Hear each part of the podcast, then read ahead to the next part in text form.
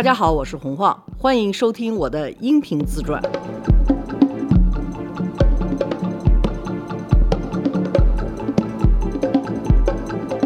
大家好，罗叔好。浩你好，你说咱们上热搜了，对，为什么呀？就是因为有一个人一开始发了您之前那个搓澡那期节目，啊、他说连洪晃这么有背景的人，在中国想干成点事儿都这么费劲，还得陪人搓澡，很唏嘘。就说在中国想成点事儿真的太难了。结果很多人就在这个推文下边找到了自己想要的点，比如说怎么搓澡，比如说上海当年是怎么跟这个政府打交道的，比如说其实干媒体有多不容易，所以你就知道那个保总很不容易。不容易，不容易。还有人说去过您去的那个报摊儿，也送过烟呢。呃，那是我送烟，这个我是在老早的我一个散文集里头写过。送烟的那个就更惨了，我会经常碰见这种人，可能这个就是上帝对你太好，给了你好多资源，又不给你颜值，嗯，又让你有点小名气，你就要付出一些哈。我特别理解很多从底层上来的人会很看不起我这样的人，因为他就觉得你有什么本事啊？你生下来你就带着这么多东西出来的，你自己能有什么呀？你要不是你们家有这点东西，你能成就你的今天？很多人会有这么一股气，我觉得这股气很可贵，也就是这股气让他们能够这么奋斗上来。我真的啊，你就在那儿偷偷笑，我就知道你想什么。说觉得我在这儿 我没巴结那个草根群众什么之类的我没有，我没那么卑鄙，我不用巴结他们草根群众。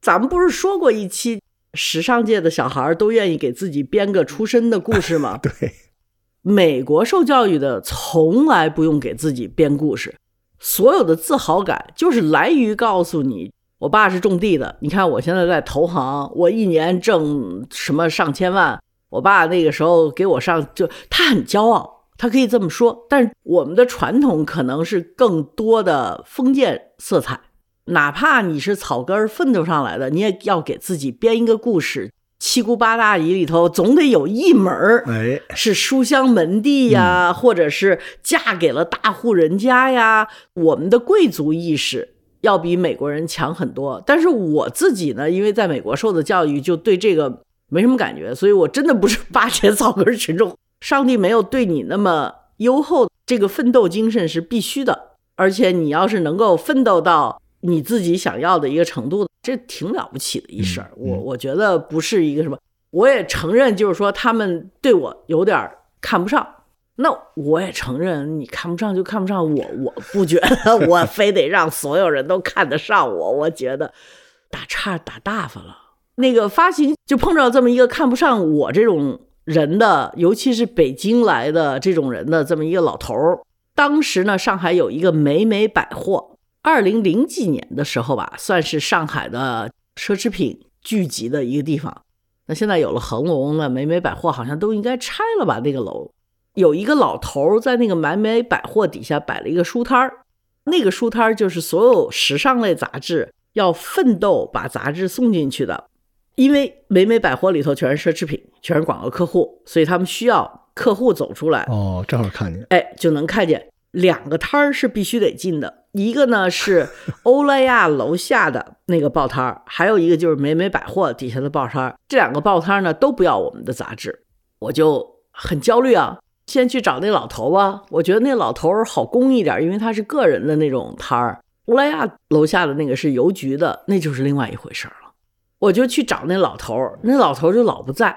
反正有一次也不是怎么着，我回家说起这件事儿，我妈呢就说：“那我帮忙，帮你个忙吧。”因为我妈妈那时候刚写了一本《跨过厚厚的大红门》那本书，刚出来，特红，上了畅销榜啊什么的。我妈说：“我签本书给她吧。”说那大爷叫什么呀？我说我也不知道。她说：“那反正我就签好了，你拿去送给他，也算是有点面子。”我到了上海之后呢，那个时候黄静杰的妹妹帮我在上海做发行，我就跟黄小杰说：“我说小杰，我妈还签了本书给他。”小杰就看着我，觉得我很幼稚的说：“那个老头子肯定不会要这个书的，你还是去买两条香烟吧。”我心想，可能小杰是对的，所以我就又去买了一条什么中华呀，什么那个时候比较好的烟，带着我妈的书就去了。我们就真的是在那个摊儿门口就怼那个老头子，等了他差不多半个多钟头。老头子才是好像刚睡醒，午觉什么的就下来了。我记得那天还下雨，老头子下来了就说：“做啥啦？”就问我干什么。然后我们说：“啊，我们是这个什么杂志啊，怎么怎么怎么着？我这儿没地方，你去别的地方吧，我没有地方了。”然后我说：“哎呀，你看能不能有什么办法哈？一个月以后。”可以不可以？你现在没地方，那有别的地方没有？我们可以就反正就想办法跟那老头子磨呗。老头子就烦了，特别狠的就说：“跟你说没地方就是没地方，你走吧。”然后我就想，这时候不行，我得把家底儿掏出来折腾一下。我说：“其实我妈妈也常常来美美百货，到上海来怎么怎么着。我妈妈是谁谁谁，她还签了一本书，这本书送给你。”老头子拿过来翻了一下，啊，我想，哎好像还不松口。然后说我们这次来呢也是还给你买了一条烟，然后我就又把烟给递过去，老头也接了。我心想他把这俩接了，嗯，那不就有门了吗？老头看了看，意思就是说你不要拿你北京的这些东西来威胁我，我也不收什么礼，我这个摊儿很赚钱的，我要抽烟我自己买烟。因为他一转身后头就是淮海路，顺着他就把这个我妈妈的书和这个烟歘就扔到马路当间去了。那个时候亏好车还没有那么多哈，不是像现在车水马龙似的。我就觉得哇，你好粗鲁，我也不知道该怎么办了。但是我唯一的感觉，我就说那是我妈妈的书，我不能让她在淮海路所有的车压着过去了。我就冲去想捡这个书，但是那个时候就车还是有的。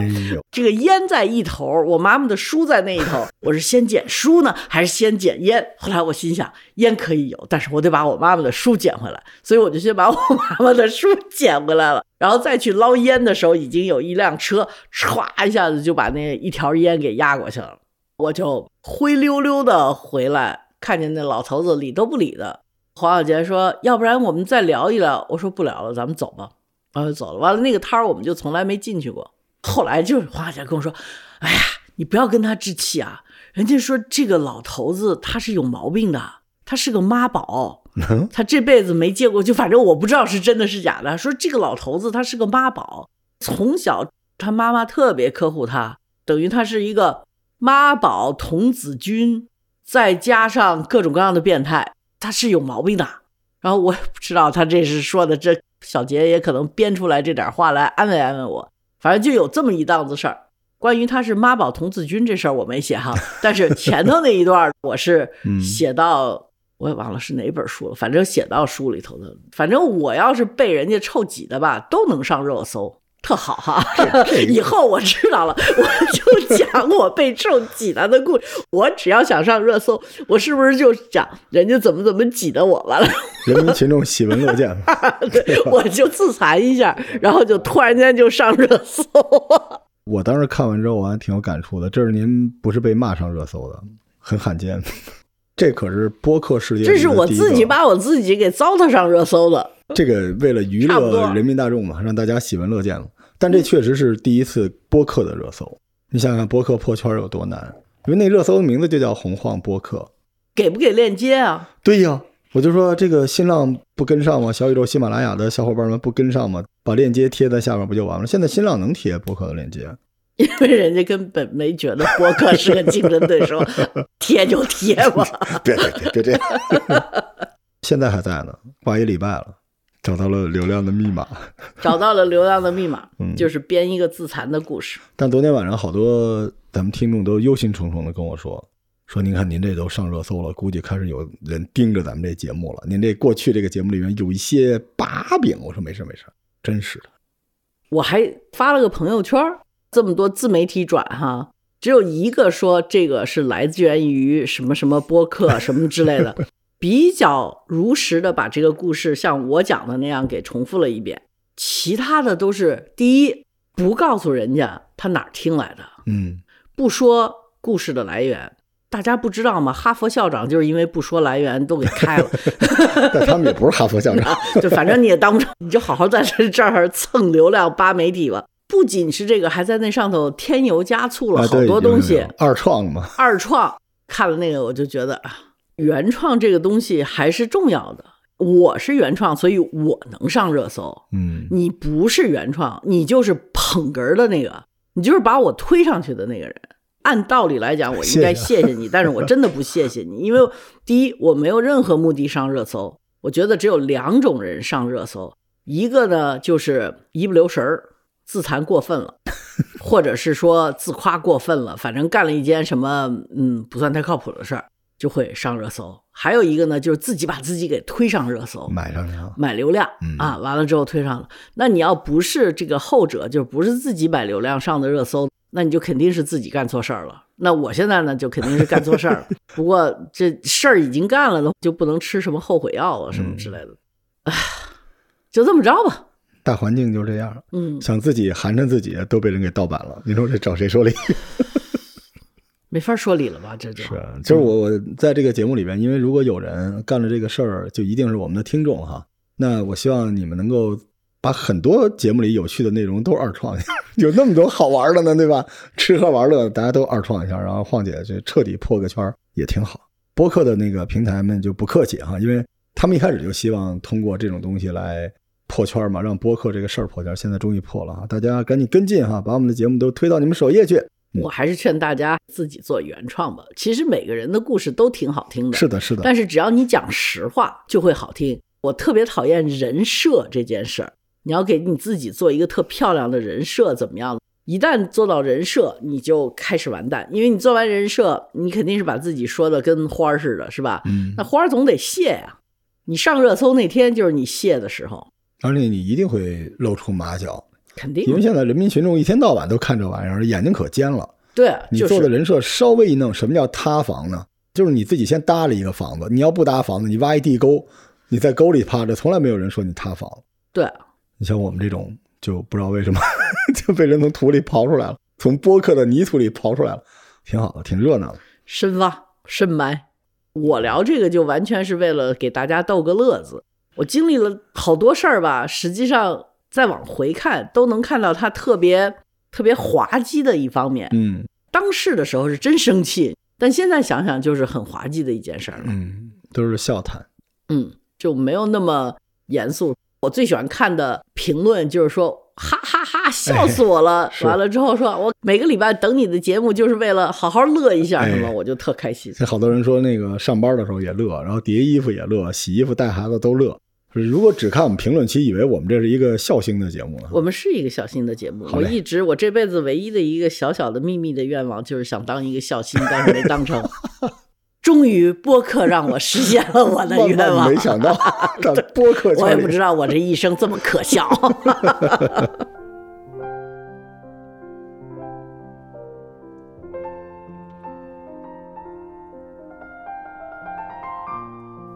咱们上期聊的聊到春节有关的一些东西，然后哦您也介绍了在国外法国的。咱们这期播是二月十四号，哎，有话要说哈。没话要说，我是对二月十四号这个无感。好多这种节日吧，它得是真的，它不能是 商业上头嗯需要给造出来的。做商业谁都做不过美国人，因为美国人的这种商业赚钱的愿望太强了，他就可以造出来一个。在欧洲没人过情人节，就是哦现在也有人过哈，就 Valentine's，但是没有那么大张旗鼓的，就非得送花啊，或者是什么要吃饭呀、什么。但在美国的的确确是个事儿，到了那天啊，得要怎么怎么着。你像现在情人节，也就是像我女儿高中生过一过啊，男女朋友之间送点小礼物。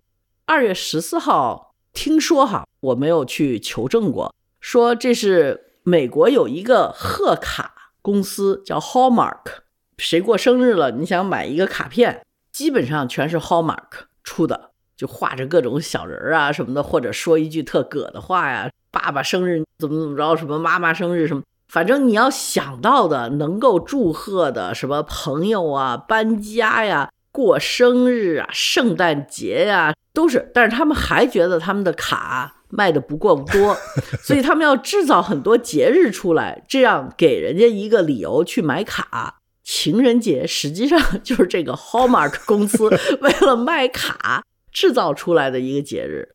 好吧，那跟我们七夕不是一模一样吗？七夕做了出来是为了抵制 卖卡公司的，商业行为。到了，做到了。实际上就是又多了一个买 卖卡卡的，对，这要是 Hallmark 就说好啊，你做一个七夕，我来把七夕的卡我也给你做出来。对我来讲，不是特别觉得这些所有的节日是必过的。你像圣诞节也是，它就变得完全就是圣诞节，实际上就是一个商业节日。嗯我也不知道抵触它有什么用，反正这就是不是让大家去买东西的一就是个线下版的双十一嘛。啊，对，是没错，嗯但是我觉得线下版的双十一还是比线上版的要可爱一点。因为人会有更多的交互，大家出来溜达溜达，走一走，嗯，就是在咱们的眼睛里面看的都是风景，那风景里面全是人，多好。是啊，就是我觉得线下版的双十一还是有必要的。在海外，因为它毕竟还是一个在他们文化里头根深蒂固的一个节日，嗯所以它就会有好多特别好玩的事情。去年的圣诞节，我正好在法国，法国有一个传统，他们会有那种圣诞集市，嗯欧洲就会有圣诞集市，这个在美国倒是没有。那个圣诞集市上头呢，就有好多东西，然后你会看见他们有那种小泥人儿，把那个圣诞宗教的那一页，就是耶稣诞生那一页的情景，都编成什么三个国王来啊，还有什么圣母玛利亚，还有一个小的法国人叫 Cash，耶稣他不是在羊棚里头诞生的吗？嗯嗯就那个小羊棚，小孩儿每次出去就给他买一个哦，小泥人儿，说你要哪个呀？啊，你要买 Maria，就是圣母玛利亚。你要买当时他那个小摇篮旁边还有他假爸爸，就是那个 Joseph，他不是没有，嗯对对对，嗯嗯，他是那个 Immaculate，、还有呢三个国王要来送礼，旁边还有什么牧羊人什么，你就小孩儿就可以看见，还有羊你可以买。当然，为了逗小孩儿开心，就开始圣诞节的小泥人儿哈，除了宗教的人，就出现了好多小孩儿喜欢的，比如说恐龙。大龙虾 什么都有了，到最后也是变得挺好玩的。就是你当时说什么时候这个节日有一个大龙虾在旁边了，反正就小孩喜欢的就都买。他每年买，他都会留着，放在一个盒子里头。然后每年到了圣诞节的时候，他要把这个摆出来，他要把这个场景在家里头摆出来。耶稣那个小 baby 是要在圣诞夜里头过了十二点，他才能把这个小孩儿放到摇篮里头去。就他还有一点点跟他的原创故事有关的事情这后来被乐高学会了，啊。乐高也跟就一买买一整套嘛，买玩具凑景品不都这么来的吗？啊，对对对，对就是这个意思。还能抽啊盲盒呢，就是弄一异色的耶稣，粉色透明的那种，哎，是不是你想要的？最后弄一大堆玛利亚，一个嗯耶稣都没有，继续抽，真的挺好玩的。对，所以他们还有一点这种样的传统啊，和原创故事有点关系哈。就剩下其他的就是蹭热度赚钱的。嗯，哎，不过我觉得这圣经这书也挺了不起的哈，就让人家蹭热度都蹭了多少千年了。他使命就是为了让别人蹭嘛，让大家传播出去。对哎呀，反正就是在我们做杂志的时候，就已经对原创不是那么重视了。我后来参加过一次，应该是 Prada 的一个中饭，是一场辩论，他把学术界的一些辩论全拿到这场中饭里头去，让大家去选你是站哪个队，两边开始辩论。我就觉得这种样的也挺好玩的。奢侈品有时候能想出来特别好玩的玩法，就是说原创还有没有了？原创这个东西是不是本来就是一个传说，没什么太大意义？原创还存在不存在？就两边辩论，有人说原创还是存在的，而且是最重要的；有人说原创啊，就是拿出来让人家二次创作的，没有那什么。我当时站队是站在没有原创，他从艺术史上来讲，从达达主义开始，他对原创的一些想法就已经在变了。到今天，原创更不是东西了。你说现在 AI 做出来的东西，它的原创是什么？它原创是因为无数的信息，AI 公司要输入到这个电脑里头去，让这个电脑去学习，学习完了之后，它再给你创造出一个答案。如果今天我们问 ChatGPT 说洪晃这人是干什么的，然后他就会说出来很多。那他说出来的这些东西，无非是。无数的新媒体二次创作我的东西，还有报纸里头的话骂我的、说我好的，还有我自己在这儿输出的一些。我为什么愤怒的在这儿输出？就是说，等哪天 我们都死光了，只剩下机器了，人家问他说洪晃是谁，完了之后说出来的不要都是新媒体二次创作出来，还有点我原创就行了啊！你到这个时候，大家信的都是 ChatGPT 的原创的东西。还存在吗？那你这个原创的东西，你觉得重要呢，还是那些把你送上热搜的二次创作的东西，或者是 Chat GPT 里头在消化了所有就是 N 次创作的东西，会是你的定义呢？原创还有没有任何意义了？我心里头觉得还是有意义的，但是那天的辩论上头，我是觉得原创没有意义了。我也不知道为什么我那天就如此的叛逆。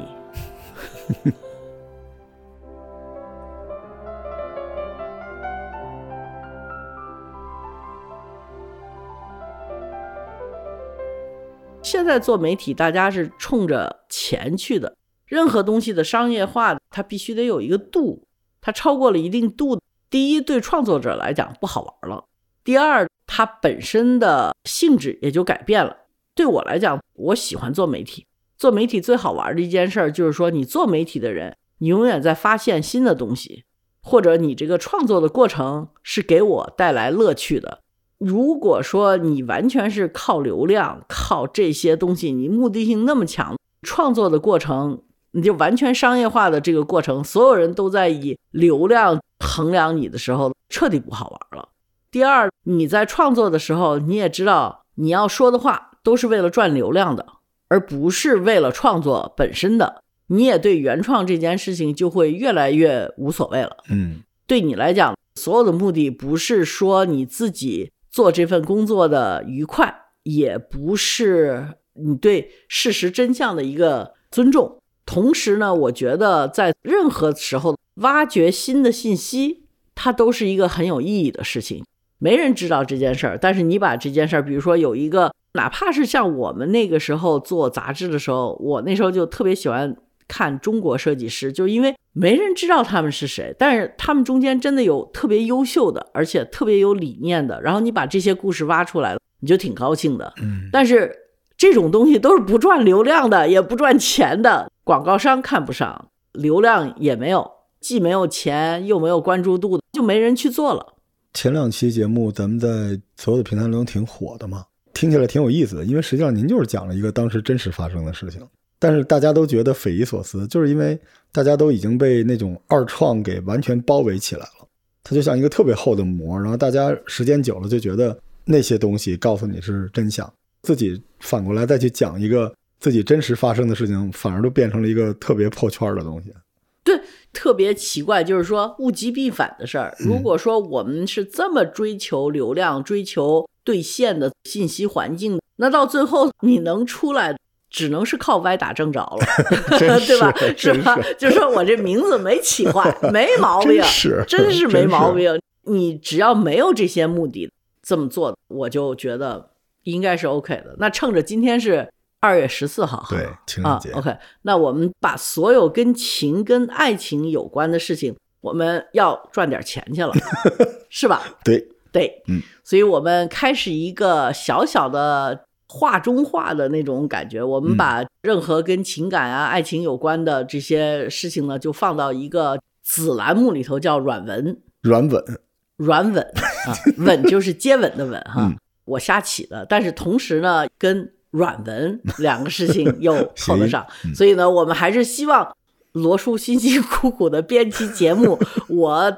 叨逼叨的这么瞎胡说八道的，虽然也挺高兴的，没人给钱，我们也继续下去。但是万一啊，我们就给自己做个广告，我们就把你放在软稳稳里头去。嗯嗯，这时代其实都是轮回哈，就时尚也是轮回。现在大家轮回的都是二三十年前的东西，播客也是，就今时今日，只要讲过去真实发生的事儿，嗯，反而就比所有的二创更打动人。你看，这不是好日子又回来了？因为你知道我怎么想起来这个软 稳的这个题目吗？嗯我就想，在我回忆的时候，我有好多东西关于爱情的东西，其实我是把它跳过去的，但是有些东西还是挺好玩的。嗯，就比如说我爸我妈的爱情故事，哎，或者是不爱情的故事，就可以的什么，尤其是我爸爸的爱情故事比较多，嗯可以跟大家分享一下。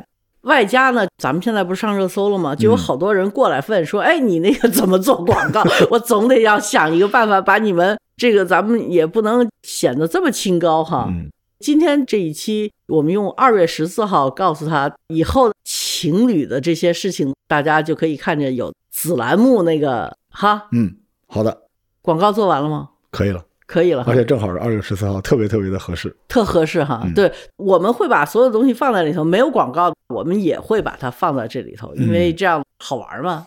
我经常就是说完了，我突然间又想起来了，那天我碰见我一个表姐，我们俩就在争我爸爸的哪一任女朋友。我除了当上后妈的以外，其他的几任女朋友，我见过那么几个，不怎么太全。其中有一个还把我爸爸给告了，反正这个到时候我们都会在软稳的这个栏目里头跟大家讲。但是后来我跟我表姐就争起来了，她说那个人不是，那个人是一个护士。我说不对吧？我怎么记得那个人不是一个护士，那个人是一个百货公司的销售员。我爸爸曾经有一任女朋友，后来把他告了，说长得超级漂亮，嚯，但是就是皮肤的肤色有一点儿暗，在他的这个环境里头，大家都管他叫黑玫瑰。洪教授和黑玫瑰的故事，嗯听着不太像护士。那个三床啊，三床那个护士黑玫瑰来一下病房，怎么听也不太像护士。还是在百货公司比较应该合适哈。我觉得我我表姐是记错了，百货公司是我们家跟百货公司也有关系的，或者是说我个人的血液里头跟百货公司也是有关系的，因为我一直管别人应该叫外公，但是我一直叫爷爷和阿布，因为上海人的嗯叫法就是爷爷和阿布。中国人你知道吗？他就有时候喜欢给你较个真儿，意思就是说你们家的事儿我比你还清楚，那不是你爷爷，那是你外公。我说对对对，我外公。然后说那也不是你外公，因为你妈妈是领养的。我就说那，可是我你是告诉我，我整个长大的所有的认知都是错的，然后我现在应该听你的吗？就有好多是这样的，而且好多人其实他们是我的朋友。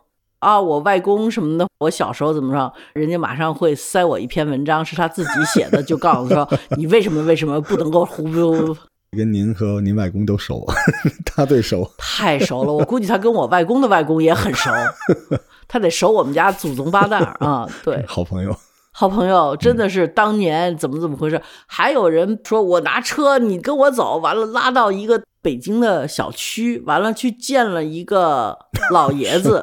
他知道你的外公真的是谁，你去问他去。老爷子呢，已经可能他真的是我外公那时代的人，他一百好几了，你知道吗？谁呀？跟我模模糊糊的讲了一堆事情，但是也都是驴头对不上马嘴的。